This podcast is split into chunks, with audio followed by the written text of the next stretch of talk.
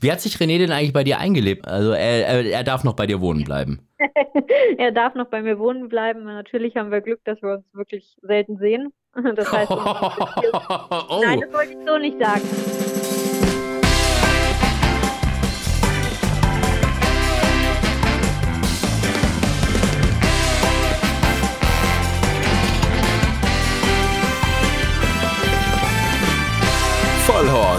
Die Rennsportshow mit ihrem Moderator Alexander Franke. Und wir haben die letzte Folge von Vollhorst vor dem Prix de Triomphe, vor der 101. Ausgabe. Wir sind ja alle sehr, sehr, sehr gespannt. Spätestens seit letztem Jahr hat uns ja sowieso schon wieder alle in Deutschland das Arc-Fieber gepackt, nachdem Torquato Tasso ja den großartigen Riesenaußenseiter-Erfolg erzielen konnte und den 100. Prix gewinnen konnte. Und jetzt sind wir natürlich alle super, super gespannt und haben uns überlegt, wen könnten wir denn diesmal einladen. Es war letztes Mal auch so, dass wir gesagt haben, in der letzten Folge vom ARC nehmen wir einen der Aktiven.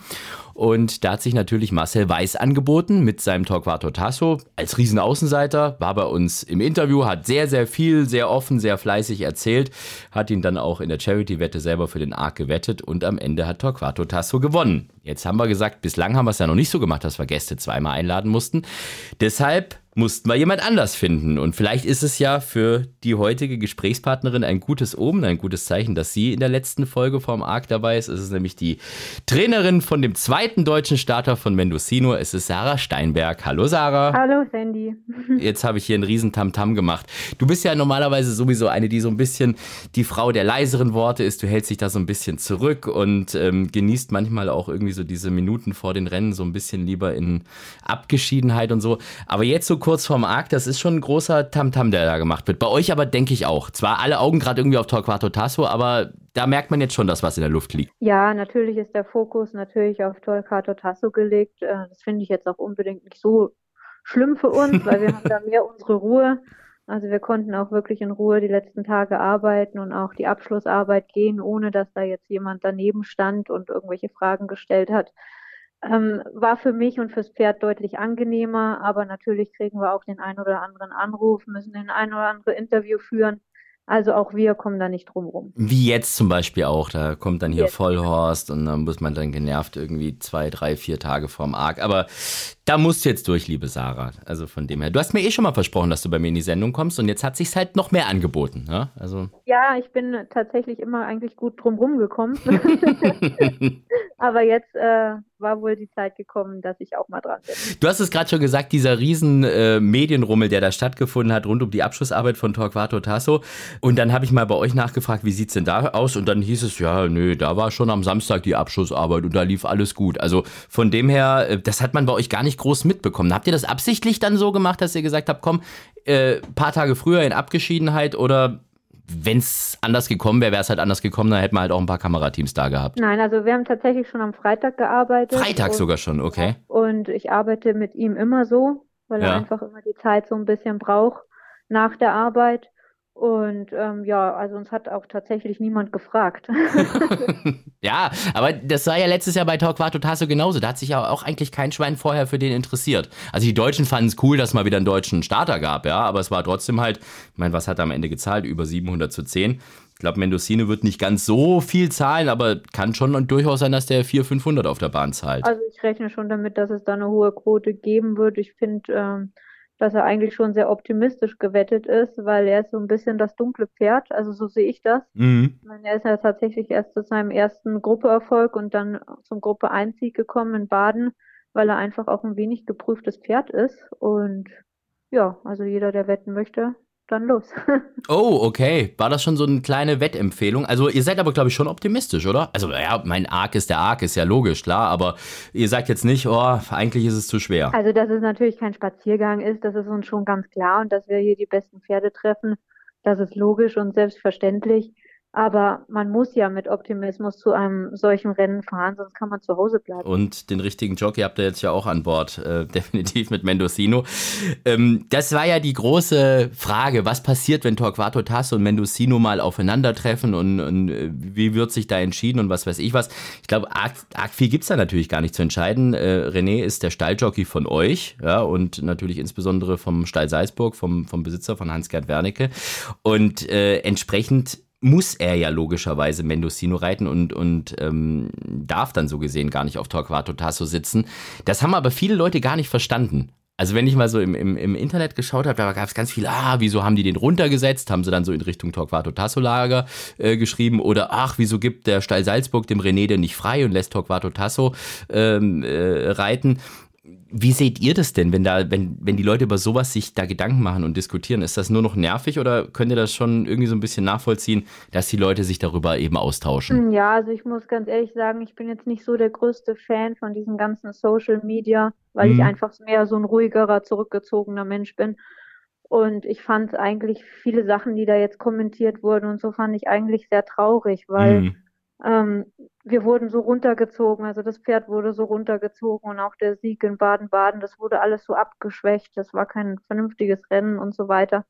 Ähm, das macht einen als Trainer natürlich und auch als Besitzer äh, traurig, dass man, wenn man solche Sachen liest. Mhm. Aber man muss auch dazu sagen, ähm, der Herr Wernicke mit Stall Salzburg, der war der Erste, ähm, der René die Chancen gegeben hat, in Gruppe Rennen zu reiten, in klassischen Rennen zu reiten er hat ihn auf jedes Pferd gesetzt in der Zeit, wo Corona war und hat ihn wirklich immer unterstützt, auch wenn vielleicht was nicht so gelaufen ist.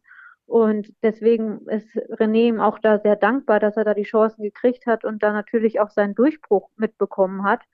Und deswegen gab das da auch gar kein Thema drüber, wer wen reitet. Er wurde bei uns als Stalljockey angestellt und da war von Anfang an klar, er reitet Mendocino. Und das war auch für René überhaupt gar kein Thema. Zumal ihr von Mendocino ja schon immer eine riesen, riesen Meinung hattet. Also ich habe mir noch mal so ein bisschen die alten Podcasts hier von uns angehört, die alten Vollhorst-Folgen. Und da war es ja so, ähm, wir hatten ja René äh, auch schon ein paar Mal bei uns jetzt. Also es gab eine komplette Folge mit dem René. Das war am 26. Mai letzten Jahres, ja, also noch vorm deutschen Derby. Da war Mendocino schon die Charity-Wette von René fürs Derby damals. Da ist er dann nicht gelaufen. Äh, dann war Mendocino äh, noch ein paar Mal Thema, zum Beispiel als Christian Sundermann da bei uns im, im Vollhorst war und da auch René Überraschungsanruf war.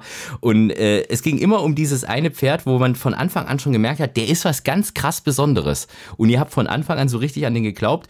Und äh, viele sagen jetzt die große Überraschung, dass der jetzt im Arc ist oder Gruppe 1 ist und so. Ich glaube, für euch ist das gar nicht so eine große Überraschung. Ihr habt das von Anfang an irgendwie gewusst, ne, bei dem. Ja, also ich muss ganz ehrlich sagen, ich bin natürlich sein größter Fan von Anfang an gewesen, bevor er sein erstes Rennen gewonnen hat. Ähm, für mich war er immer ein besseres Pferd und die ganze Art und Weise, wie er das zu Hause macht, wie er galoppiert, seine Einstellung, ähm, so benehmen sich Rennpferde. Und er war einfach nur ein spätes Pferd. Er hat Zeit gebraucht und für die Entwicklung und er ist auch nicht so ganz einfach im Umgang.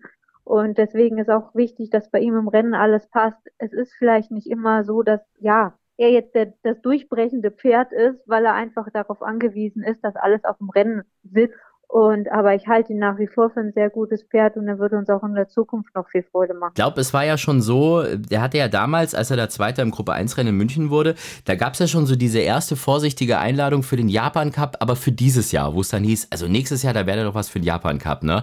Äh, aber unter Vorbehalt, weil man erstmal weiter schauen wollte, so habe ich es zumindest damals vernommen, dass die Japaner gesagt haben, jetzt guck mal, wie es mit dem weitergeht. Jetzt hat er Gruppe 1 gewonnen, jetzt ist er ein Arc-Starter, meiner Meinung nach mit Chancen.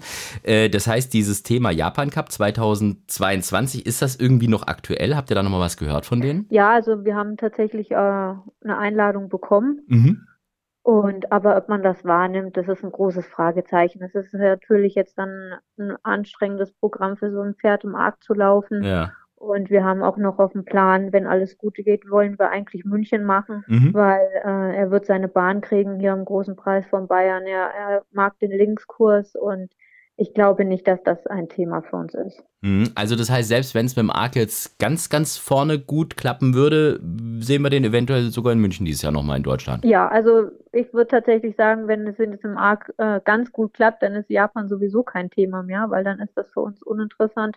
Mhm. Und aber wenn er gut aus dem Rennen kommt und sich gut fühlt, ist natürlich München auf jeden Fall eine große Option. Ja, ich bin mir bei Japan auch nicht so ganz sicher. Ich glaube, das ist immer, also ich habe das irgendwie so im Kopf, dass das vom Boden her manchmal so ein bisschen schwierig da ist, ne? dass das manchmal eine sehr schnelle Bahn ist, was der, glaube ich, nicht ganz so mag. Ne? Ja, das kommt noch dazu und dieses natürlich die Rennen werden auch ganz anders gelaufen. Die sind sehr schnell gelaufen und also da muss man das passende Pferd für haben und ich glaube tatsächlich, dass er das nicht ist. Mhm. Ist der so ein ganz typischer Adlerflug? Ich bin ja einer der größten Adlerflug-Fans überhaupt, aber ich habe mir von vielen, vielen Leuten sagen lassen, dass die alle ihre Eigenarten haben. Also nicht, dass die jetzt einen Knall haben oder sonst irgendwas, aber dass jeder Adlerflug für sich irgendwie so ein bisschen komisch ist, weil er irgendwie sich schnell ablenken lässt oder das komisch findet oder das nicht mag oder sonst irgendwas. Ist das bei Mendocino auch so? Ja, also tatsächlich. Also ich kenne Adlerflug noch aus dem Rennstall selber. Mhm. Und ähm, in manchen Sachen äh, kommt der da schon sehr durch, der Papa. Und ich habe auch die Erfahrung jetzt über die Jahre gemacht, die guten Adlerflüge, die haben alle ihre eigenen Köpfe und äh, sind auf ihre Art sehr speziell. Ja, was ist das bei ihm, wo du sagst, äh, das, das macht den schon aus? Also er ist auf jeden Fall einer, der sich äh, gerne hochziehen lässt, äh, der gerne abgelenkt ist von der Außenwelt und was man natürlich auch im Training morgens mit beachten muss. Man kann nicht jeden auf ihn draufsetzen, also er ist absolut kein Pferd für Anfänger, das sowieso nicht, aber auch für unerfahrene Reiter. Ähm, man muss immer die Ruhe auf ihm bewahren, man muss ihm Vertrauen vermitteln. Also er ist schon für anspruchsvolle Reiter. Mm, okay, aber da haben wir mit René ja den, den passenden Mann dafür. Ich habe auch ein schönes Video von dir gesehen, wo du jetzt vorhin gesagt hast, du bist nicht so die Social Media Maus, aber äh, das hast du hochgeladen. Ähm, ich weiß nicht, ob es bei Instagram war oder Facebook oder sonst irgendwas, wo, wo ihr so ein bisschen am Grasen wart, wo Mendocino noch mal so ein bisschen äh, draußen war, noch mal so ein bisschen frische Luft geschnuppert hat und, und, und es gab frisches Gras und so. Der hat einen sehr abgeklärten Eindruck gemacht. Also ich glaube, ähm, so optisch, was ich da gesehen habe, gut, du hättest jetzt wahrscheinlich auch nichts anderes hochgeladen, äh, der fühlt sich gerade richtig wohl, der ist gut drauf. Ja, also jetzt natürlich ist es seine Jahreszeit. Ähm, er liebt das Sauwetter, also umso beschissener es draußen wird, umso wohler fühlt er sich. Ähm, das ist immer so, deswegen, also es war von zweijährig an so, dass er ein Schlechtwetterpferd ist und ein Herbstpferd. Und da merkt man einfach, er wird zufriedener, er kommt runter und da kann man tatsächlich im Regen und im Sturm draußen stehen und er frisst in Ruhe sein Gras. So, jetzt haben wir aber tatsächlich genug über Mendoccino gesprochen. Wir werden nachher auch noch ein paar Mal über den sprechen, gar keine Frage. Jetzt wollen wir über dich sprechen, denn du bist ja heute unser Gast. Ähm, wie alt bist du jetzt? 31, ne? Glaube ich. Stimmt das? Nicht ganz. 34. Oh, 34, meine. Ich habe dich jünger gemacht. Guck mal, ist, äh, sehr gut. Ähm, jetzt kann ich mir überlegen, ob ich den Satz nochmal neu anfange und den anderen rausschneide oder ob ich jetzt einfach äh, dazu stehe, dass ich dich noch jünger gemacht habe, als du eh schon bist. Ja, gut. ja, wir lassen es drin. Okay, also im, im, im, Kopf bist du für mich 31, aber du bist 34. Aber trotzdem sau jung äh, und, und noch gar nicht so hartlang Trainerin und schon so erfolgreich mit, mit Arcstarter, mit, mit Gruppe 1, mit, mit all dem, was dir da so passiert ist bisher. Kannst du das eigentlich glauben? Ich habe natürlich sehr viel Glück gehabt, das muss man äh, dazu sagen. Ich habe damals mich äh, hier beworben in München, ganz klassisch mit einer schriftlichen Bewerbung als ich gelesen hatte, dass Wolfgang Figge äh, in Rente geht und dass ich die Chance von Herr Wernicke bekommen habe, zum Vorstellungsgespräch zu kommen und einfach mal so, so darüber zu sprechen, wie ich mir das vorstelle, was ich gerne als Trainer machen würde. Und er hat mir dann eben seine Pferde hier zur Verfügung gestellt. Ich habe damals mit 13 Stück angefangen. Aber das waren alles so Startpferde, glaube ich, ne? Das waren noch nicht so die, die Jährlingscracks und so, ne? Genau, das waren ja. alles ältere Pferde mhm. und war, da waren vielleicht auch Pferde dabei, die man so ein bisschen abgeschrieben hat schon. Ähm, sowas wie Nightwish war damals dabei. Ähm, mhm. Die guten Pferde oder sagen wir mal die hoffnungsvollen jungen Pferde, die sind ja damals in andere Stallungen gezogen. Ähm, die hatte ich tatsächlich am Anfang noch nicht dabei. Aber man muss natürlich sagen, Herr Wernicke hat mir von, vom ersten Tag an ähm, vollstes Vertrauen geschenkt. Also ich konnte mich tatsächlich im Training von Anfang an ausleben und das so umsetzen, wie ich mir das immer vorgestellt habe.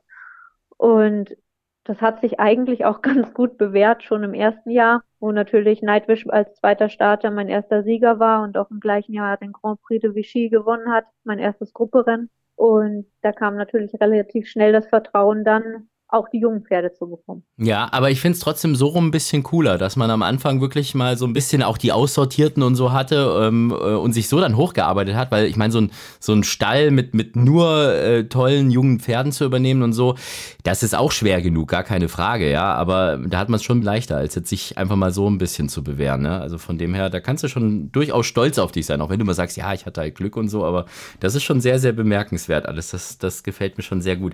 Der, der Herr Wernicke ist sowieso ein, ein Mann, den ich unfassbar bewundere. Ich finde den so cool, also ob es in Interviews ist oder auch wenn man sich mal mit dem privat unterhält. Ist der, ist der als Boss auch immer so cool oder kann der auch manchmal, äh, kann der auch manchmal anders? Nee, also Herr Wernicke ist tatsächlich ein ganz, ganz cooler Boss. Ähm, es macht wahnsinnig viel Spaß, mit ihm zu arbeiten und auch mit ihm über die Pferde zu sprechen. Und in den jetzt sieben Jahren, wo ich dann fast hier bin, hatten wir uns tatsächlich nur einmal in den Haaren. und das wurde aber auch recht freundschaftlich gelöst. Und ähm, also es ist eigentlich eine total entspannte Zusammenarbeit und eigentlich genau wie man sich das wünscht. Ja, der ist äh, über 90 Jahre alt schon, ne? Ja, ja, aber vom Kopf auch deutlich jünger und auch motiviert für die Zukunft. Wir kaufen jedes Jahr neue Jährlinge und blicken äh, hoffnungsvoll in die Zukunft. Also ja. Ich denke, dass er sich noch nicht so alt fühlt, wie er ist. De definitiv. Und äh, es hat mich voll gewundert, als ich dann erfahren habe, dass er tatsächlich über 90 schon ist, weil er ist dann ja auch immer ähm, äh, mit, mit Turnschuhen sieht man ihn dann und so. Das macht er wahrscheinlich auch, weil es bequemer ist, aber es sieht einfach cool aus. Und wenn man sich mit ihm unterhält, und, und da kann ich mal aus dem Nähkästchen plaudern, ich fand das so erfrischend. Ich habe bei der letzten Jährlingsauktion, also jetzt erst, ne, vor vier Wochen, mit ihm gesprochen und wir haben so ein bisschen über den Katalog gesprochen, wer da alles so drin ist und welche interessanten Pferde. Und da sagte er zu mir, ja, ach, die Hengste, da brauchen wir gar nicht drüber sprechen. Er will eine Stute haben. Ich sage, ja, ne, sind auch nette Stuten. Nee, nee, zum Züchten. Da habe ich mir mal so überlegt im Kopf, wenn man über 90 ist und will eine Jährlingsstute kaufen, bis die im Rennstall ist, das ist ja dann auch nochmal ein, zwei Jahre. Bis die dann gelaufen ist und dann erfolgreich war, nochmal zwei, drei Jahre bis die dann in der Zucht ist, gedeckt ist, bis dann äh, das erste Fohlen da ist und so weiter, bis das dann irgendwie auf der Rennbahn, das sind ja nochmal gut zehn Jahre irgendwie. Und wenn man über 90 mit dem Optimismus an der Auktion rangeht, das ist wirklich, das hat Idolcharakter, finde ich. Ja, das macht auch wirklich Spaß. Also natürlich macht man sich Gedanken über die Zukunft, wie geht's weiter aber er gibt einem jetzt nicht das Gefühl, dass ich mir im nächsten Jahr einen neuen Job suchen müsste, weil dann will ich ja alles zumachen. Also mm. so ist es überhaupt nicht. Wir hoffen einfach, dass wir ihn noch sehr, sehr lange haben, weil er wirklich ein sehr äh, erfrischender Mensch ist und, und jemand, der wirklich auch im Rennsport sehr, sehr viel gibt. Und ich glaube, ihr habt ihm ja auch wirklich sehr viel zu verdanken. Auch euer Rennstall, der ist einfach so äh, cool aufgebaut. Also wenn man sich da mal anschaut, ich habe es, äh, als, als René bei mir im Podcast war, ja auch schon mal so ein bisschen als kleinen Godolphin bezeichnet mit, äh, ich glaube, Aquatrainer und Höhensonne und äh, Sohle Kohlefass war damals das Neueste, was ihr hattet. Das war irgendwie, äh, wie, wie ist das, glaube ich, so ein großes Fass, wo die Pferde reingestellt werden und dann komplett eingenebelt werden, ne? Genau, das ist eine Sohlebox. Ähm, da mhm. wird das Pferd quasi inhaliert drin. Nur, dass das Pferd eben nicht so ein unangenehmes Inhalationsgerät tragen muss und dass man es tatsächlich bis zu einer Stunde da reinstellen kann mhm. und die das da drin echt genießen. Also ich bin da echt positiv. Ich glaube, diese Münchner Trainingsbahn, das ist auch eine, da sind auch viele in Deutschland sehr, sehr neidisch drauf, ne? Weil es eben, die, die, die Rennbahn gibt es ja einmal, wie wir sie kennen, aus, äh, von den Rennen halt eben und, und direkt nebendran nochmal eine komplette Trainingsbahn, die eigentlich auch nochmal aussieht wie die Rennbahn. Genau, also wir haben tatsächlich unsere Trainingsbahn Gras und Sand auf der anderen Seite der Rennbahn. Mhm. Und es ist beides im Top-Zustand und die Grastrainingsbahn ist besser als manche Rennbahnen, würde ich behaupten. Mhm. Äh, und auch von der Größe, also es macht tatsächlich Spaß, hier zu arbeiten. Es ist natürlich auch wenig Betrieb hier. Also es ist fast wie eine private Trainingsanlage und dann hat man natürlich noch die Möglichkeiten, draußen ins Gelände zu gehen. Und also man kann hier wirklich sehr viel arbeiten mit den Pferden. Ist der Standort München so der ideale für dich als Trainerin jetzt? Weil es ist ja schon so, das meiste, was sich in Deutschland irgendwie renntechnisch abspielt, ist ja schon eher so in, in Nordrhein-Westfalen angesiedelt. Also ihr müsst ja schon meistens weit fahren, ne? Ja, also natürlich äh, logistisch gesehen ist der Standort München vielleicht nicht der optimalste, aber mit den Trainingsbedingungen hier ist es für mich der optimalste, weil ich einfach so viele Möglichkeiten hier habe und Herr Wernicke mir so viele Möglichkeiten hier geschenkt hat mit einem Longierzirkel, unserem eigenen Trabring. Die Pferde können raus auf die Koppel Und das ist einfach so viel wert, was man auf so viel Bahnen nicht bekommen würde in dem Umfang. Mhm. Ich habe mal auf deine Trainingsliste geschaut, so arg viel Pferde sind da ja nicht drauf. Das sind die ganz, ganz großen Namen, also äh, Brümmerhof und, und Hartsee und äh, Ebbeslow, was haben wir noch? Äh, Bergler, äh, Baumgarten, also Liberty Racing ist mit dabei. Das heißt, ähm, suchst du, sucht ihr das euch dann so ein bisschen aus oder muss man sich da bei euch bewerben oder, oder woran liegt es, dass es trotz allem nur 20 Pferde sind? Weil mit dem Erfolg, den du hast, müsste man eigentlich denken, das müsste auch so ein Stall wie die in Köln sein, mit, keine Ahnung, 90 oder 100 Pferden. Ja, natürlich ist es äh, wie in Deutschland mittlerweile überall bekannt, es gibt ein großes Personalproblem. Mhm. Und es ist so, dass ich natürlich auf eine hohe Qualität im Training lege ich möchte, dass meine Pferde vernünftig geritten werden, dass wir genug Zeit für jedes Pferd haben und dass wirklich jeder individuell das bekommen kann, was er braucht und einfach nicht so eine Maschinerie, wo alles so nach und nach abgefertigt wird. Das möchte ich nicht. Mhm. Und deswegen war von Anfang an klar, dass wir der, die Anzahl der Pferde begrenzt halten. Natürlich möchte man schon ein bisschen wachsen, aber dafür ist gutes Personal nötig. Das habe ich derzeit nicht. Und deswegen halten wir es in der Größe, wo alles noch machbar ist. Vernünftige Einstellung auf jeden Fall. So, Sarah, jetzt äh, wollen wir mal zu den ersten Kategorien switchen, ähm, die du natürlich schon in- und auswendig kennst, weil dein ähm, Lebensgefährte ja Stammgast bei uns ist und ich gehe davon aus, dass du deshalb jeden Podcast von uns anhörst. Sag jetzt einfach nichts anderes. Ah, sehr gut, doch, das darfst du sagen. Äh, und wir starten mit dem schönsten Moment im Rennsport. Der schönste Moment. Was war denn bisher für dich so der aller, aller, aller, aller schönste Moment von den vielen Highlights, die du bisher erlebt hast? Ja, wie du sagst, also ich hatte tatsächlich äh, in der kurzen Zeit äh, sehr viele schöne Highlights in meiner Karriere. Und dort den schönsten rauszufiltern, ist recht schwierig für mich, weil ich auch sehr emotional bei meinen Pferden dabei bin. Ähm, es gibt für mich zwei Momente, die ich jetzt da herausheben würde. Und das war tatsächlich der Sieg im letzten Jahr von meinem Angry Bird hier in München, ähm, wo ich ihn wieder zu mir zurückgeholt habe, ähm, das war für mich äh, natürlich ein Riesenhighlight, äh, dass das Pferd mir das so gedankt hat, dass er wieder nach Hause kommen durfte. Mhm. Und natürlich ein sehr emotionaler, ergreifender Moment war für mich der Sieg von Mendocino und Baden-Baden jetzt vor vier Wochen einen großen Preis. Ich glaube, dass das auch jeder so mitbekommen hat. Ja, ich konnte ja kaum sprechen nach dem Rennen. ja, aber das ist trotz allem das Schöne bei dir, dass du jetzt nicht wie aus der Pistole geschossen nur gesagt hast, ja klar, Gruppe 1 in Baden-Baden, sondern dass dann äh, dieser ja, kleine Sieg eigentlich in, in, ja. in, München von Angry Bird da auch gleich kam. Und ähm, das war bei René ja genauso, als wir darüber gesprochen haben. Und er hat auch so viele Momente genannt, dann irgendwie, die eigentlich so rennsportlich, aus sportlicher Sicht gar nicht so bedeutend waren, aber wo für euch so wichtig sind. Wenn man bei euch mal auf die Internetseite schaut, da gibt es ja so eine Hall of Fame und so, und da sind auch nicht nur die Gruppe Pferde drin, sondern da sind halt viele einfach dabei, wo man das Gefühl hat, die bedeuten euch halt viel. Und dieser Angry Bird ist so, der, der hat doch den Namen, glaube ich, das ist doch der, der den bekommen hat, weil der immer so böse geschaut hat oder, oder so, so, so garstig war oder irgendwas hat, hat glaube genau. ich. Ne? Ja, ja, sehr speziell. Er hat immer die Ohren im Genick, auch im Rennen. Auf jedem, auf jedem Bild hat er die Ohren hinten und das war der Grund, warum er seinen Namen bekommen hat. Aber trotzdem hast du ihn so lieb. Ja, weil er, ich mag ein bisschen so diese speziellen Pferde. Also ich bin kein Fan von Pferden, die so, ja, alles runterrattern und dann Arbeit ist fertig, sondern ich mag einfach die Pferde, wo man sich mit beschäftigen muss, wo man ein bisschen kreativ im Training sein muss und er gehört da definitiv dazu. Er kam von der Breeze Up damals zu uns und er war ein sehr schwieriges Pferd und auch im Umgang. Er hat niemand in seine Box gelassen, war teilweise aggressiv und ja, wir haben uns zusammen gewurstelt und äh, sind beste Freunde. Jetzt ist es mittlerweile mein eigener. Ich habe ihn ja wiedergeholt. Vorher, als er bei uns war, hat er Stall Salzburg gehört. Und ja, deswegen ist er auch was ganz Besonderes. Du bist so ein bisschen die Frau für die schwierigen Fälle, deshalb magst du den René auch so. Genau. René hat aber damals, als er im Podcast war, gesagt, ähm, äh, das, was euch so arg unterscheidet, ist, dass du so ungerne kochst und René so sehr, sehr gut kocht. So hat er das damals gesagt. Und seine Spargelcremesuppe sei so phänomenal, da würde jeder rückwärts gehen. Also fangen wir mal mit, mit dem ersten an, um, um vielleicht mal René ein bisschen den, den Wind aus den Segeln zu nehmen. Ist diese Spargelcremesuppe, von der er so geschwärmt hat, schon vor über einem Jahr, ist die so gut? Oder? Die ist tatsächlich sehr gut. Ähm, wir kommen aber wirklich selten in den Genuss zu kochen. Ja. das muss man auch sagen. Weil, weil, du nicht willst oder weil ihr keine Zeit habt? Nein, wir sind natürlich viel unterwegs in der Saison und ich bin meistens unter der Woche bis 8 Uhr abends im Stall und dann danach noch zu kochen und so. Das machen wir auch nicht. Oder wenn René viel schwitzen muss, weil er leicht reiten muss, dann esse ich ihm natürlich auch nichts vor oder sage, Mensch, René, jetzt musst du für mich was kochen, mhm. weil ich habe jetzt Hunger. Ähm, das mache ich nicht. Also ich versuche dann auch wirklich äh, meine Essgewohnheiten zu reduzieren. Mhm. Wie hat sich René denn eigentlich bei dir eingelebt? Als wir ähm, das letzte Mal mit ihm gesprochen hatten hier bei Vollhorst, das war im November letzten Jahres, also fast vor einem Jahr. Und ähm, da hat er gerade gesagt, dass er seine äh, Bude in Köln komplett aufgibt zum 31. Dezember und jetzt komplett zu dir nach München zieht. Und jetzt ist ja, also die ersten neun bis zehn Monate sind jetzt rum. Also er, er, er darf noch bei dir wohnen bleiben.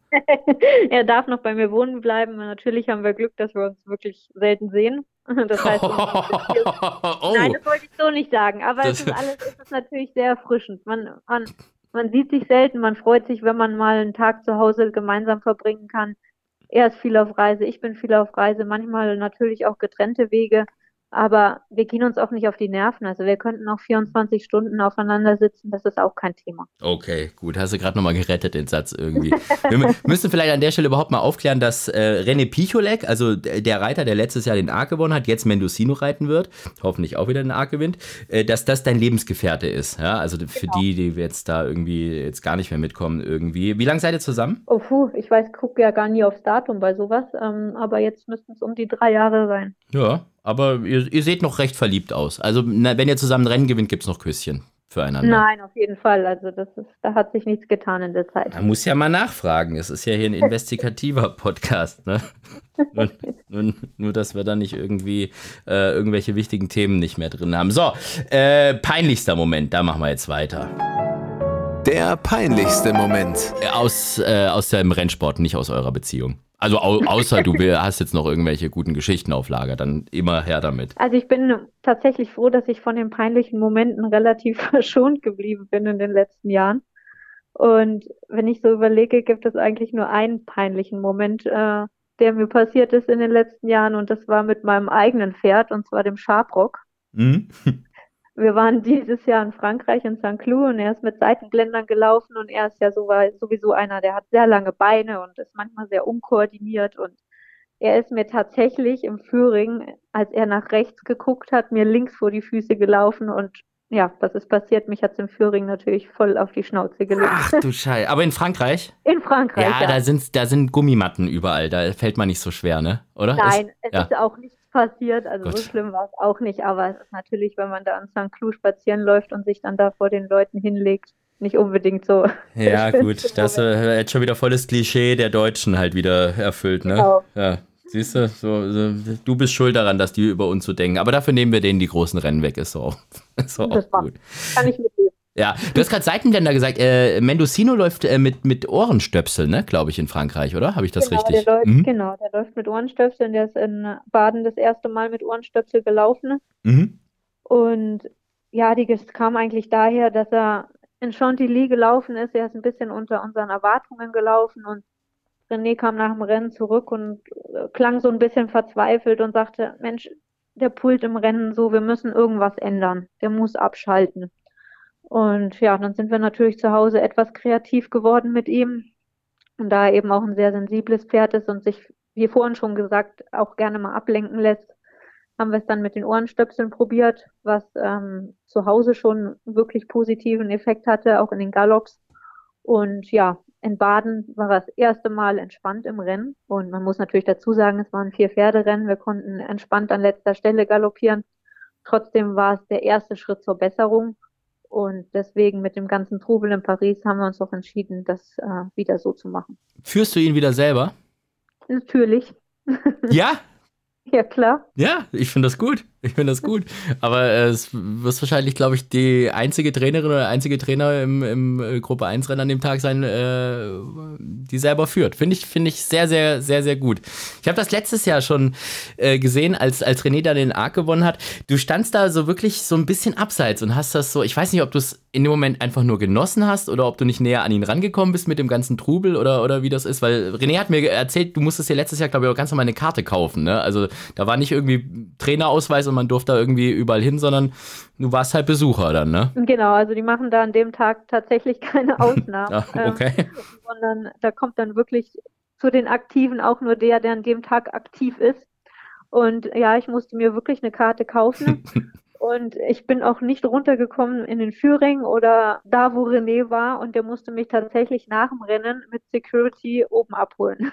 Ja, da, ich weiß das noch. Und das Witzige war, wir haben dann René ja abgeholt, nachdem er seine Interviews gegeben hat und sind dann zu dir ins Restaurant gegangen. Und da war es ja auch am Anfang so, dass die gesagt haben, nee, nee, das Restaurant ist eigentlich schon geschlossen und dann den René schon da gar nicht mehr reinlassen wollten. Also die Franzosen sind da schon manchmal so ein bisschen, an dem Tag nehmen sie es übergenau, ne? Ja, aber ich muss ganz ehrlich sagen, ich finde es auch richtig. Mhm. Ähm, es sind natürlich wahnsinnig viele Menschen da.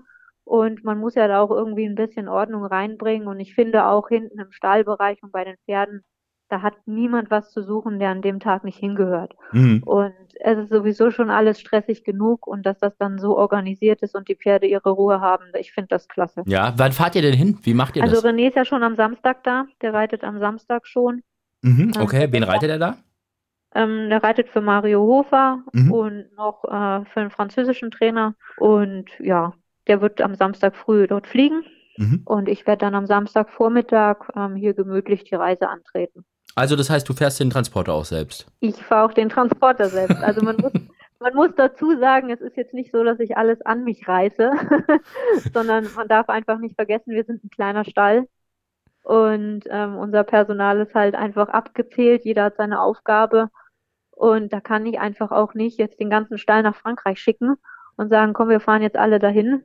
Ähm, es müssen auch die Pferde, die hier sind, versorgt werden. Ja, okay. Aber der Hufschmied bist du nicht auch noch selber, oder? Nee, ich habe einen sehr guten Hufschmied, Gott sei Dank muss ich das nicht auch noch machen. ja, du, ich sehe dich schon irgendwie auch mit so einer Stirnlampe als Zahnärztin und was weiß ich was. Also man hat irgendwie so das Gefühl, Rundumbetreuung von Sarah Steinberg. Ja, ich mache alles gerne und was ich machen kann, mache ich auch.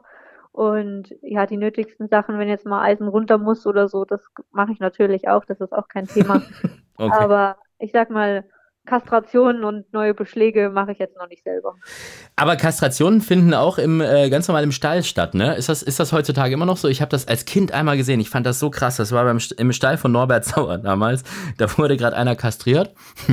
Und, äh, und die, die Eier, das ist ja, das sind, also Pferdeeier sind ja wirklich riesig, ja. Ähm, klar, Pferde sind ja auch riesig, äh, genau. die hat dann, die hat dann der, der Hund einfach bekommen. Also der hat die, es ist da halt einfach so gewesen damals. Das, das hat mich, das hat bleibende Erinnerungen bei mir zurückgelassen. Ja, ich kenne diese Zeiten auch noch. Also ich bin auch noch so in den Rennsport reingekommen. Ganz so schlimm ist es tatsächlich nicht mehr. Es wird mit Sicherheit noch einige geben, die im Stall kastrieren. Ähm, wir fahren unsere aber tatsächlich in die Klinik. Die ist nur zehn Minuten von uns weg. Okay. Und die werden dort vernünftig versorgt. Ja, und die Eier kriegen eure Windhunde auch nicht, ne? Die, das wäre auch zu schwer für die wahrscheinlich, oder? Nee, also ich muss ganz ehrlich sagen, der Cracker würde die wahrscheinlich schon essen. das wäre nicht das Thema.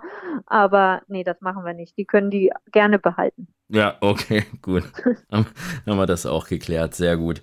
Ähm, ja, äh, habt ihr ein oder zwei Windhunde? Einen, ne, glaube ich, oder? Ja, einen, genau. Einen. Das ist der, der, ähm, den man auch manchmal in den Videos von euch sieht, ne? Der da irgendwie über die ganze Bahn rennt und was weiß ich was und, glaube ich, tatsächlich seinen Job als Windhund sehr ernst nimmt, ne?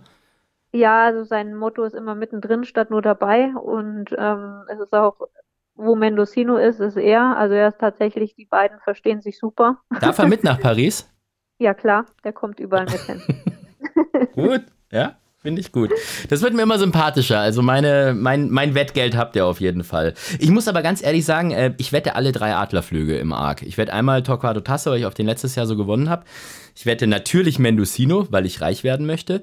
Und äh, ich habe sogar noch ein bisschen Mumm und der steht richtig hoch. Ich habe gerade nochmal nachgeschaut. Ja. Fesco 750, Aloncœur. Den finde ich auch nicht so verkehrt. Ich meine, der ist Gruppe 1-Sieger und ist im Arc letztes Jahr auch gar nicht so schlecht gelaufen und so. Ich finde, das Pferd wird auch so ein bisschen, bisschen unterschätzt. Ja, es ist natürlich, man, es werden immer so ein paar Favoriten in dem Rennen hochgehoben. Man muss aber dazu sagen, es sind alles Weltklasse-Pferde, die da laufen. Mhm. Also, das ist nicht mal eben einer, der da ja durch Zufall ein Rennen gewonnen hat, sondern äh, man trifft wirklich die Spitze. Und das ist jedes Pferd interessant, weil es ist, es ist viel abhängig vom Rennverlauf, vom Boden, wie ist das Rennen gestaltet. Also ich denke, es ist offen und es kann einfach alles passieren. Ihr freut euch aber schon auch, wenn es jetzt richtig viel noch regnet, oder? Ja, also weiche Bahn ist für uns okay. Bei schwerer Bahn sind wir sehr skeptisch. Mm, okay. Das glaube ich, glaub ich nicht, dass er das kann, weil er einfach ein sehr eifriges Pferd ist. Mm. Also er ist halt auch im Rennen einer, der nicht jetzt unbedingt abschaltet und seine Kraft spart, sondern er kann unterwegs auch schon eifrig sein und das ist natürlich eine schwere Bahn. nicht unbedingt von Vorteil. Also mit weicher Bahn haben wir überhaupt gar kein Problem, die Marker. Aber alles, was schwer wird, bin ich noch etwas skeptisch.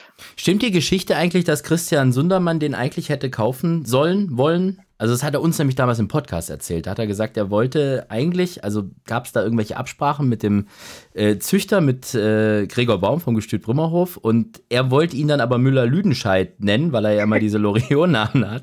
Äh, oder wie, wie ist der andere Middle Fritham oder irgend sowas, ne? Genau. Ja, und äh, das fand aber Gregor Baum nicht ganz so gut, beziehungsweise hatte laut Christian Sundermann Angst vor Julia Baum, die ja die Namen immer gibt genau. und sich da sehr, sehr viel Mühe gibt dabei. Und deshalb hat am Ende ähm, Herr Wernicke das Pferd bekommen. Stimmt die Geschichte denn? Ja, es ist, es ist eigentlich eine ganz schöne Geschichte, weil. Also nicht für den Christian, ne? Aber für alle ja, anderen Beteiligten. Das ist ein bisschen blöd gelaufen.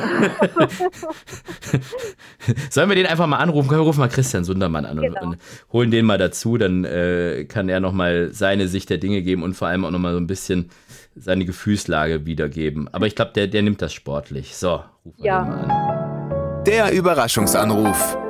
Sundermann. Alexander Franke und Sarah Steinberg hier am Telefon vom Erfolgspodcast Vollhorst. Hallo Sandy. Hallo, hörst Hallo, du mich? Sandy, guten du Abend. hörst mich. Jetzt höre ich dich. Keine ja. Störung war da, aber jetzt habe ich dich sonor im Mittelohr. Oh, okay. Äh, mit Wortspiel fangen wir hier an. Sehr gut, so habe ich mir das gewünscht. Sarah ist auch da, oder? Sarah, du hörst uns auch noch, ne? Hallo. Hallo, liebe Trainerin, guten Abend. Hallo, ja. lieber Christian. Wir wollten das ja damals schon so machen, dass eigentlich du, Sarah, der Überraschungsanruf für Christian werden solltest, als er bei uns ähm, im Podcast war im November. Aber du warst dann schon im Bett, weil äh, du um 4 Uhr morgens schon aufgestanden bist. Und dann haben wir als Ersatzlösung äh, war auch gut René Bicholek genommen. Aber der jetzt hat das gut gemacht. Der hat das gut gemacht. Der hat sehr viel aus dem Nähkästchen geplaudert, muss man auch dazu sagen. Wir wissen jetzt, wie eure ähm, Bettwäschefarben sind, falls du dich erinnerst, Sarah. Okay. Ne? Sehr, sehr damals gehört. Äh, Weinrot hat er, glaube ich, gesagt und so weiter und so fort.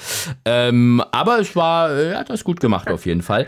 Und äh, Christian, wir haben jetzt gesagt, wir rufen dich jetzt mal an, weil wir gerade nämlich nochmal diese diese Mendocino-Geschichte am Aufdröseln waren, dass, dass das ja eigentlich deiner war und Müller-Lüdenscheid und die Baums wollten das dann nicht so und überhaupt und so fort. Sitzt der Schmerz noch tief, Christian, oder hast du es verkraftet? das Lachen das sagt alles. Es ist eine schöne Geschichte. Und ich hoffe, sie wird am Sonntagnachmittag weitergeschrieben. ähm, ja, denn der, der, der Schmerz verspüre ich gar nicht. Ich finde das eher lustig. Und ähm, die, die Geschichte ist ein bisschen bizarr. Ihr habt es wahrscheinlich ja dann gerade erläutert und Sarah war damals ja auch live mit dabei. ähm, nein, ich bin, ich bin Herrn Wernecke auch gar, gar nicht böse. Es tut nicht weh. Ähm, er hat sich entschieden, das Pferd dann zu behalten, es nicht weiterzugeben. Und äh, ich wünsche ihm und dem Pferd und Sarah und René von, von Herzen alles Gute für Sonntag. Ich meine das auch so und drücke alle Daumen. Ich ärgere mich nur über eine kleine Geschichte. Ich hatte am großen Preis von Baden ähm, viel zu wenig Geld auf dem Pferd, sondern nur vormittags 10 Euro auf ihn gewettet, weil ich eigentlich äh, gesagt habe, immer wenn das Pferd startet, werde ich verstärkt auf Mendocino, Schrägstrich, Müller-Lüdenscheid oder für unsere englischen Freunde vielleicht auch Middle Rhythm setzen. Aber Müller-Lüdenscheid hat sich jetzt eingebürgert. Ähm, habe dann aber meinem Sohn Valentin bei seiner Steuererklärung geholfen und er hat, war dann ganz erfreulich, dass er eine Erstattung von 100, was auch immer Euro errechnet hatte über Elster, über das Steuerprogramm. Und während wir da so beschäftigt waren, ging das Rennen los. und ich konnte meinen Einsatz nicht erhöhen. War froh nachher froh, dass ich noch 10 Euro gewettet hatte. Aber es werden wahrscheinlich nochmal zwei dazugekommen oder so. Ja. Ich habe mich dann trotzdem sehr gefreut über den Sieg von, von René und Mendocino. Äh, aber dann hat mein Sohn, meinem Sohn gesagt, so jetzt überleg dir, wie viel du mir von deiner Steuererstattung gibst, damit die nicht gewonnenen Euronen auf Mendocino doch noch irgendwie bei mir landen. Aber naja, auch da haben wir uns gütlich geeinigt auf, er darf alles behalten. Ja, weil das Lustige ist, dieser große Preis von Baden hat bei mir wetttechnisch auch ähm, Narben hinterlassen, äh, interfamiliär. Und zwar habe ich Mendocino, und da muss ich wirklich ganz ehrlich sagen, so ehrlich bin ich auch meiner Schwiegermutter ausgeredet, weil sie gesagt oh. hat, ich, ich muss diesen Mendocino wetten. Und ich fand, Sarah, jetzt kannst du mir mal sagen, woran das lag, der sah vor dem Rennen so ein bisschen, der hat so ein bisschen geschwitzt oder war nervös oder irgendwas. Also ich habe gesagt, boah, der ist mir zu nervös. Habe ich, das, hab ich das komplett falsch gesehen oder, oder war der so ein bisschen aufgedreht? Nein, also das ist so seine Art und äh, wer ihn kennt oder wer ihn schon öfter hat laufen sehen, der weiß, dass er schon immer vorm Rennen so ein bisschen angekratzter Typ ist, was natürlich auch der Grund für die Ohrenstöpsel war, um das Ganze so ein bisschen zu dämpfen.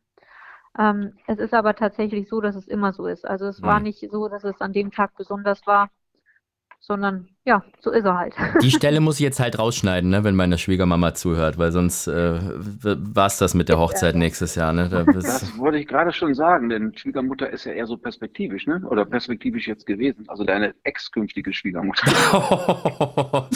ja, ex-künftige, ne, ja, ich glaube, ja, ne, sie war schon sehr angepisst. Und das merkt, das gibt's bei der, das gibt's bei der nicht oft. Also gerade so beim Wetten und so, da ist sie immer so, selbst wenn ich mich dann mal ärgere und ach Mensch, da ist sie die Erste, die sagt, ja komm, nächstes Rennen kommt oder so. Aber da war mal kurz so, da ich mal gesagt, ach, ich gehe mir mal kurz die Siegerehrung anschauen. Da bin ich mal lieber mal kurz vom, vom Platz weggegangen, ne, um mal so ein bisschen durchschnaufen zu lassen. Aber vielleicht schenke ich ihr zehn Sieg, zehn Platz jetzt in Paris als Entschuldigung. Ja. Kann ja sein.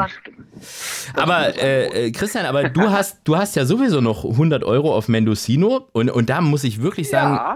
Chapeau, ja. also noch ist das Rennen ja nicht rum, aber du hast uns im letzten November schon gesagt, das ist deine Charity-Wette für den Prix de Triomphe 2022. Hast gesagt, das ist noch so lange hin und wir mussten da für dich extra den Kurs anlegen, der, den gab es ja. noch gar nicht und hast den dann 50 Sieg, 50 Platz gewettet mit einem Festkurs von 500. Also das war, das fand ich schon beeindruckend.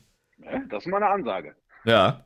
Das war sehr gut. Über 3000 also, Euro gibt's und äh, wenn äh, Mendocino ja, gewinnen ja, ja. sollte, gibt es dann in, in München ein Amateurrennen, das du quasi von diesem Geld dann sponsorst. Ne? Also das war, glaube ich, der Wetteinsatz damals. Genau, das war der Einsatz damals. Wir machen ja seit dem tragischen Tod von Ach was jedes Jahr ein Ach was Memorial als Amateurrennen mhm. im Rahmen der Bayerischen Amateurmeisterschaft und ich habe gesagt, dann gibt's dann nächstes Jahr, denn so kurzfristig werden wir das ja wahrscheinlich nicht hinkriegen für dieses Jahr, ich weiß es nicht, äh, ein zweites Rennen und das heißt dann, dass äh, Müller-Lüdenscheid Mendocino, Amateurin, und damit der gute Müller-Lüdenscheid da nochmal zu seinem Recht kommt, entweder sind es 3000 Euro oder es kommen 500 und was auch immer dazu, wenn er nur die Platzwette erreichen sollte. Ähm, ja, dann schauen wir mal, was daraus wird. Also ich finde den Gag gut. Sascha Wolterer weiß Bescheid, der freut sich schon drauf. Und natürlich die gesammelte Mitgliederschar der Bayerischen Amateurvereinigung. Die sind auch gespannt und äh, haben auch schon geäußert, dass sie das Rennen mit doppeltem Interesse verfolgen. Da sind wir sehr, sehr gespannt auf jeden Fall. Also wir, wir drücken natürlich allen die Daumen. Normalerweise frage ich immer ganz gerne die Besitzer, wie denn, wie es denn so ist, bei den Trainern Pferd im Training zu haben und die erzählen so ein bisschen ja. aus dem Nähkästchen. Aber man kann es jetzt mal umgekehrt machen. Sarah, was ist denn der Christian Sundermann eigentlich für ein Besitzer? Weil ich habe es vorhin schon gesagt, neben diesen vielen großen, großen Gestüten und alle, die da so ihre Pferde haben, äh, gibt es da noch einen äh, letzten Mohikaner, der als Einzelbesitzer bei dir mit dabei ist und das ist Christian Sundermann. Ich weiß gar nicht, wie viele Pferde hast du gerade grundsätzlich, Christian? Äh, eins zu 100 Prozent, das ist Kosakenzipfel. Für den Stall, wo laufen sie denn? Und an diversen anderen Pferden bin ich über Liberty Racing beteiligt. Die sind ja aber auch ähm, bei Sarah im Stall. Da sind bei Sarah mhm, zwei, äh, ne, glaube ich. Ja. Zwei schon im Stall und einer ist in Mache. Also einer ist gerade im Oberweiler Hof im Free Training und der kommt dann aber auch im Frühjahr zu Sarah, aber da kann Sarah wirklich mehr zu sagen. Also aktuell im Stall Fantastic Moon und zum anderen äh, Ania Garo, der ja am Samstag auch startet in Mülheim. Jetzt wollte ich aber eigentlich eher von der Sarah wissen, wie du so als Besitzer bist und nicht wie die Pferde von dir sind. Also ich habe Christian tatsächlich ähm, damals sozusagen auch mit übernommen. okay. Eine Erdlast.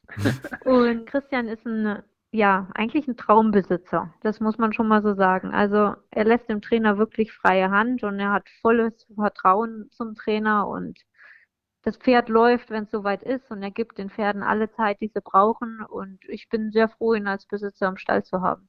Das geht runter wie Öl, oder, Christian? Ich muss gleich die Socken wechseln. Ja. Vielen herzlichen Dank, liebe Sarah. Das freut mich. Ja, sehr ja. gut. Da haben wir, haben wir jetzt hier eigentlich fast alles gesagt, was zu sagen gibt. Aber über eine Sache müssen wir noch sprechen, Christian. Ähm, ja, bitte. Ich habe schon gesagt, wenn ich das Thema mit dir anfange, dann wird es wahrscheinlich heute 20 Minuten länger, der Podcast, als sonst. Aber du hast gesagt, du kannst auch schnell manchmal.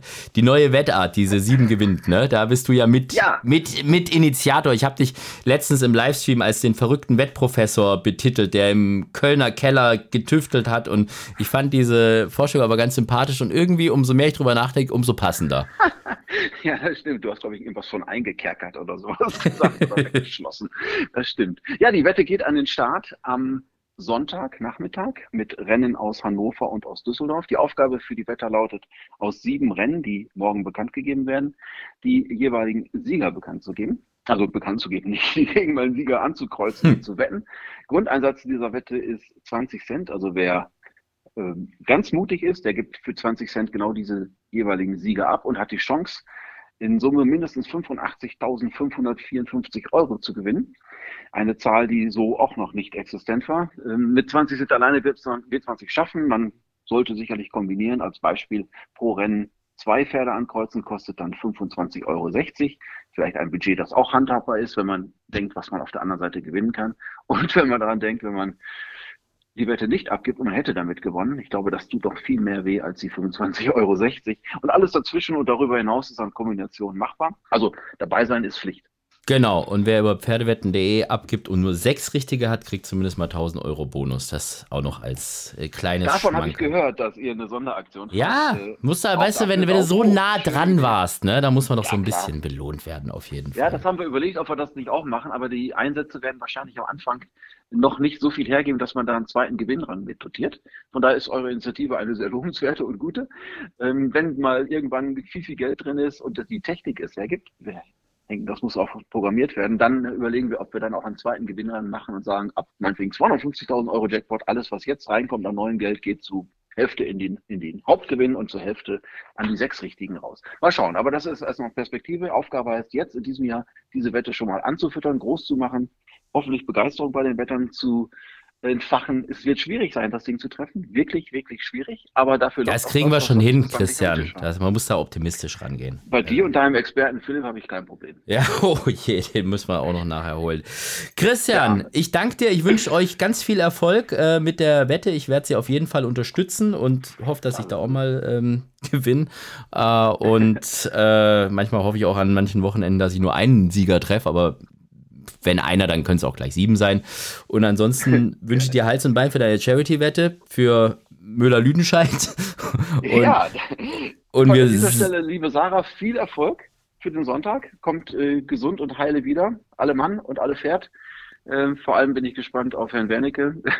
Möge er das Ganze mit, mit voller Inbrunst erleben. Ich glaube, für den wird ein, ein Lebenssong. Danke dir, Christian. Ja, ist auf jeden Fall so. Es kommt sogar sein Bruder aus Australien extra hierher geflogen. Wow. Okay. Wenn, wenn Very, wenn Very Elegant schon nicht mit dabei sein darf, dann wenigstens der Bruder von Herr Wernicke, um ein bisschen die australische genau. Fahne hochzuhalten. Ne? Gut. Okay, also ich bin gespannt. Alles Liebe, Sarah. Grüß mir René, grüß mir das Pferd und alle, die mitreisen. Und wie gesagt, kommt gesund wieder und gerne mit so Laden mit schweren Pokalen. René weiß ja, was das Ding wiegt und ihr habt bestimmt noch Platz bei euch in der Wohnung. Für zwei weitere. Danke dir, Christian. Dankeschön, Christian okay. Sundermann. Bis bald. So, das heißt, Sarah, wir machen uns jetzt auch mal an unsere Charity-Wette ran. Wir haben ja die von Christian Sundermann jetzt schon gehört, vom letzten November noch, die aber noch gültig ist. Und jetzt bin ich gespannt, ob du dich da anschließt und ob es von dir auch jetzt eine Arc-Wette gibt. Wir sind gleich schlauer. Die Charity-Wette. So, jetzt. Mendocino im Prix de l'Arc de Triomphe. Sieg, oder? Tatsächlich nicht. Also, nein? Okay. Nein, ich habe lange überlegt. Ähm, ich bin ja eigentlich niemand, der seine eigenen Pferde so gerne wettet. Mhm. Aber ich habe mir da tatsächlich Fantastic Moon im Winterfavorit ausgesucht. Fantastic Moon im Winterfavorit, da muss ich jetzt mal gucken. Ich war auf alles vorbereitet jetzt, ja, aber wir, wir haben ja noch so Sonderwetten auch irgendwie hier. Also zum Beispiel kannst du wetten, dass ähm, ähm, Mendocino unter die ersten fünf kommt im Arc. Hättest du auch machen können, da gäbe es dann 50 zu 10 oder hättest auch sagen können, ja, wir gewinnen zwar, aber Torquato Tasso ist unter den Top 4, dann hättest du da 30 für 10 gegeben oder so. Ich habe mit allem gerechnet, aber nicht, dass du jetzt nicht den Arc nimmst, deshalb muss ich mal gucken. Also Winterfavorit, Winterfavorit, ne? Genau. 9. Oktober. Und das ist euer Fantastic Moon, der einmal bisher gelaufen ist und da schön gewonnen hat in München am 12. September und momentan bei 50 für 10 steht, also 5 zu 1. Wie wetten wir den? 100 Sieg oder Sieg und Platz? Ich hätte 50-50 gemacht. 50-50. Okay, da muss ich die Wette jetzt hier mal kurz abgeben. Das ist gut. Ähm, Genau, also, das heißt, in dem Fall würde es 340 Euro geben, die zu welchem guten Zweck gehen? Also ich habe mir hier ähm, Rennpferde Bumerang überlegt. In Happach. Genau, das kennst du ja auch. Ja, bestens. Und ich habe da auch meine Latina stehen. Mhm. Und ich war jetzt ein paar Mal da und ich finde das so klasse, äh, wie die den ehemaligen Rennpferden eben da eine Möglichkeit geben, noch ein bisschen Zukunft zu haben, Spaß am Leben. Und was ich da richtig klasse finde, das ist die Jugendförderung. Ähm, wir haben so großes Problem mit dem Nachwuchs bei uns im Rennsport und die machen das so klasse draußen, dass die jungen Menschen an die Vollblüter herangeführt werden, der Umgang, das Reiten. Und das ist die einzige Chance, einfach auch junge Menschen zu uns zu bekommen. Ja, das ist wirklich eine ganz, ganz tolle Geschichte. Also ich kann das wirklich nur empfehlen. Rennpferde Boomerang. Ähm, gemeinnützig sind die, sitzen das ganz in der Nähe von Dachau in Bayern. Und äh, das Witzige ist, da habe ich ja damals meinen alten Galopper, den Amazing Soldier, hingetan. Und ihr jetzt später die Latina, hast du ja auch gerade gesagt. Und mein Amazing Soldier ist in deine Latina verliebt. Ja, ich krieg bestimmt genauso wie du regelmäßig Videos. also man wird da auch wirklich gut informiert. Ja, ich bin voll informiert. Und es gibt aber einen Nebenbuhler, der heißt Manito, ist auch ein Soldier Hollow. Die, ja, der war auch mal bei mir am Training. Ach, der war auch bei dir? Ach, lass mich mal gucken. Hier, Manito. Ja, ich sehe mal, wenn ich hier bei Deutscher Galopp den eingebe, dann sehe ich zumindest mal die Salzburg-Farben, aber äh, die letzten Rennleistungen sehe ich nicht. Der war, ja, glaube ich, war so ein, so ein ganz netter Handicapper, ne? So wie das hier aussieht. 61 ja, Kilo genau. GAG, sowas genau. irgendwie. Der hat zwei Rennen gewonnen, eins bei mir, eins bei der Jutta Meier, wo er dann später hinging. Ja. Und ja, ein nettes Pferd, ein ehrliches Pferd. Und ja, ja aber der der mischt da draußen ordentlich alle auf. Ja, und die Latina, die scheint dann irgendwie so ein bisschen eine Vorliebe für Soldier Hollows zu haben, ne? Irgendwie, wie mir das scheint, irgendwie. Was ist die ja, denn? Ja, gut, denn der Name ist bei ihr, glaube ich, Programm. Ja. Also, eine richtige Lady und äh, auch eine hübsche Stute. Ich glaube, dass da der ein oder andere schon auf die abfährt. Ja, alle Tai Chis sind hübsch, muss man auch mal ja, an der Stelle sagen. Ja, super, dann haben wir das auch geklärt. Also das ist wirklich eine tolle Geschichte und für alle, die äh, jugendlich sind und rund um äh, Dachau irgendwie gerade irgendeine Gelegenheit suchen, da sich mal in einem Stall zu beteiligen und da mal irgendwie mitzuhelfen und so ein bisschen Pferdeluft zu schnuppern, und auch was Gutes zu tun. Äh, Rennpferde Boomerang kann man an der Stelle nochmal sagen. Hannelore Gallin Ast, die macht echt einen coolen Job. Also finde ich, finde ich eine gute Geschichte. Wie bist du denn äh, auf die gekommen oder wie habt ihr euch denn äh, connected?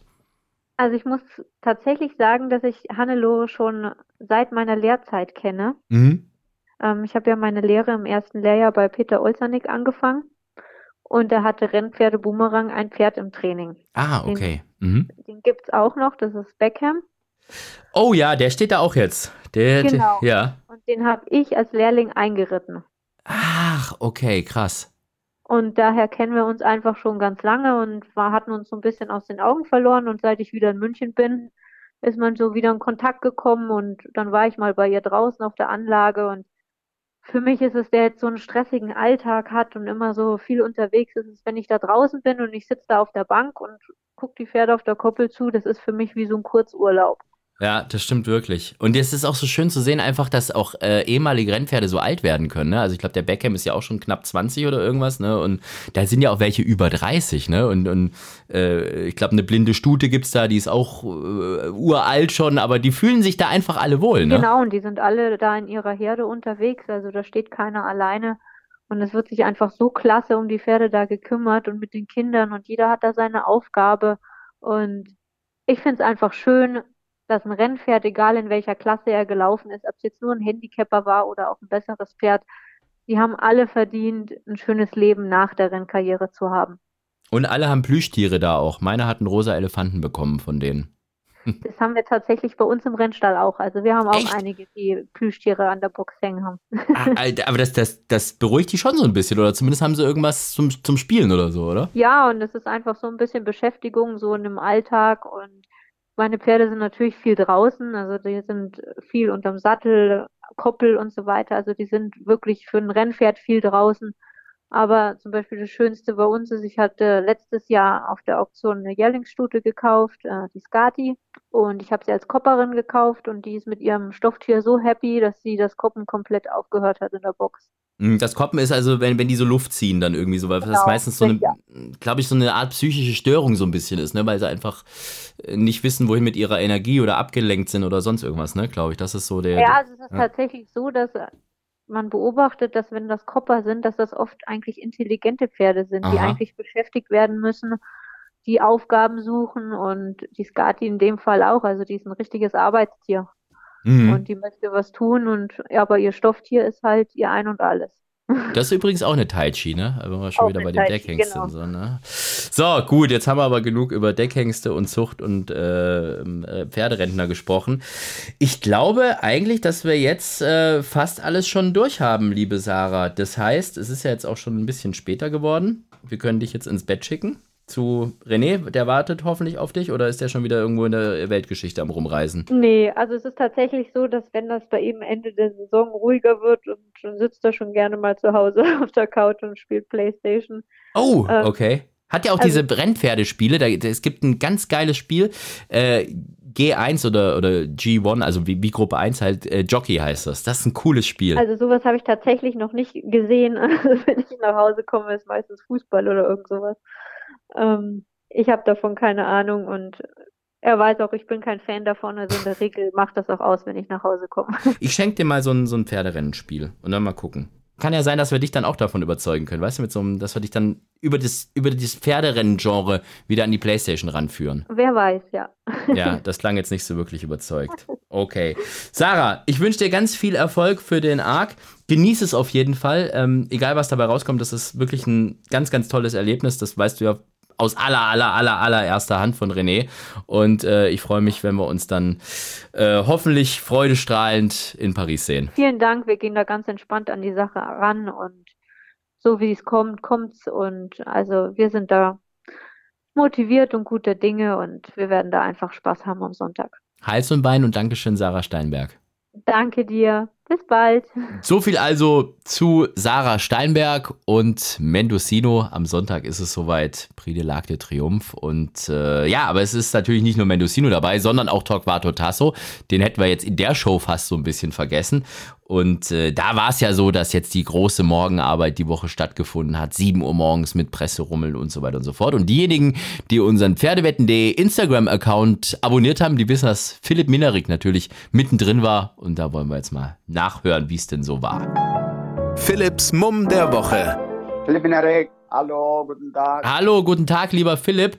Es ist spät und du bist immer noch wach, obwohl du ja die Woche schon um 7 Uhr morgens in Mülheim auf der Rennbahn warst. Ist, ist dein Biorhythmus schon wieder hergestellt? Das war der Wahnsinn. Also Frankie ist ein Superstar, Medienstar, Profi durch und durch, unvorstellbar.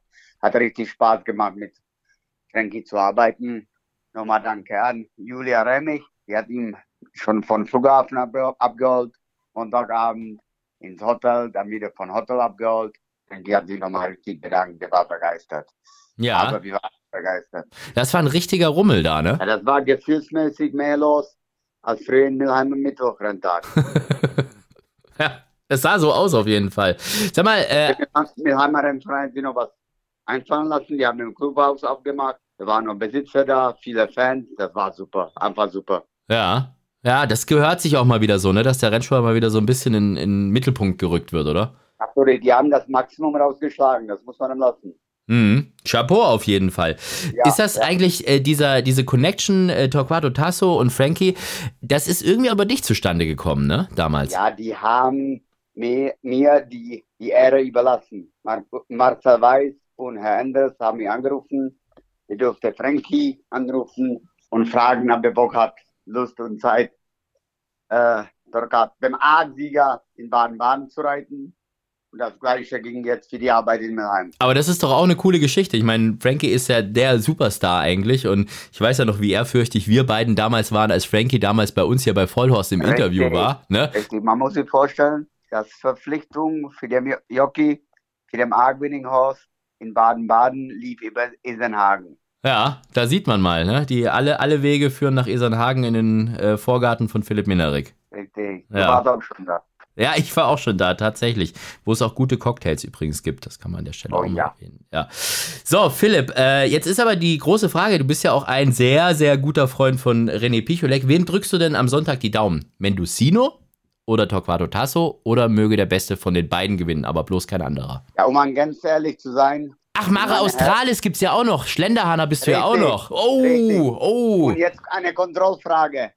Okay. Wer hat Mare Australis bei seinem Lebensdebüt geritten in München zu siegen? Also Mare Australis ist auf jeden Fall nicht schon immer bei Fabre gewesen. Das heißt, oder? Nee, sonst wäre er nicht in München Ja. debütiert. Ja. Also, äh, so wie du sagst, läuft's auf dich hinaus, ne? Richtig. Aha. Okay, das heißt, ja gut, der ist fünfjährig, ne? Das heißt, das war noch vor deinem äh, Zwischenfall. Hat man da schon gemerkt, dass das so ein gutes Pferd mal später ist, oder? Ich habe schon vor dem Debüt gesagt, da ist eine Maschine. Ich habe geträumt von Derby nächstes Jahr, aber natürlich von Agnes und sowas im Gruppe 1 in Frankreich. Aber meinst du, Mara Australis hätte wirklich eine Chance im Arc? Weil Wettmarkt sagt ja, wird schwierig. Auch wenn jetzt mit Bauscher natürlich ein, ein geiler Jockey drauf sitzt, ne? Ist ein klasse Pferd, ist international Gruppe 1 Pferd und in Arc ist genau wie in jeder- jeder andere Rennen auch everything possible.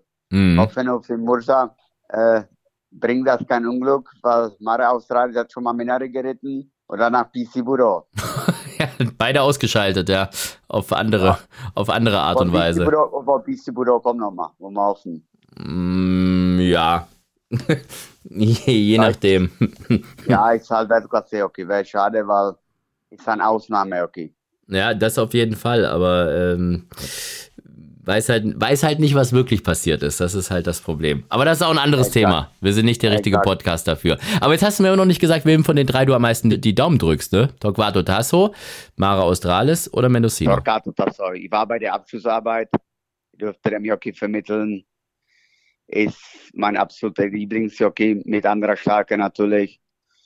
Und ja, Torquato Tasso ist meine Number One. Ja, jetzt habe ich halt gedacht, dass da noch irgendwie, weiß nicht, was ist denn mit dem Japaner? Du kennst ja auch mit den Japanern allen so aus, Titleholder. Die wollen Ja. doch auch endlich mal einen Arc gewinnen. denke wir überhaupt keine Chance. Der braucht Betonpiste, Mhm. gerne von vorne. Das ist in arg impossible. fast. Aber der ist Also, Mitfavorit, ne? Hast du gesehen? Ja, natürlich.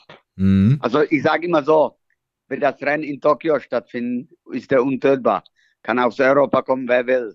Nur umgekehrt haben die das hier verdammt schwer. Jetzt möchte ich mal wissen, ob du von meinem Außenseiter-Tipp ein bisschen beeindruckter bist, als es Sarah Steinberg war. Ich habe nämlich, und das auch wegen dem Festkurs, und da stand er noch auf 1500, jetzt nur noch auf 750, Alon Kör ein bisschen gewettet. Den dritten Adlerflug. Wie findest du den? Ich weiß nicht, ob er über die Distanz kommt, das ist die Frage. Impossible.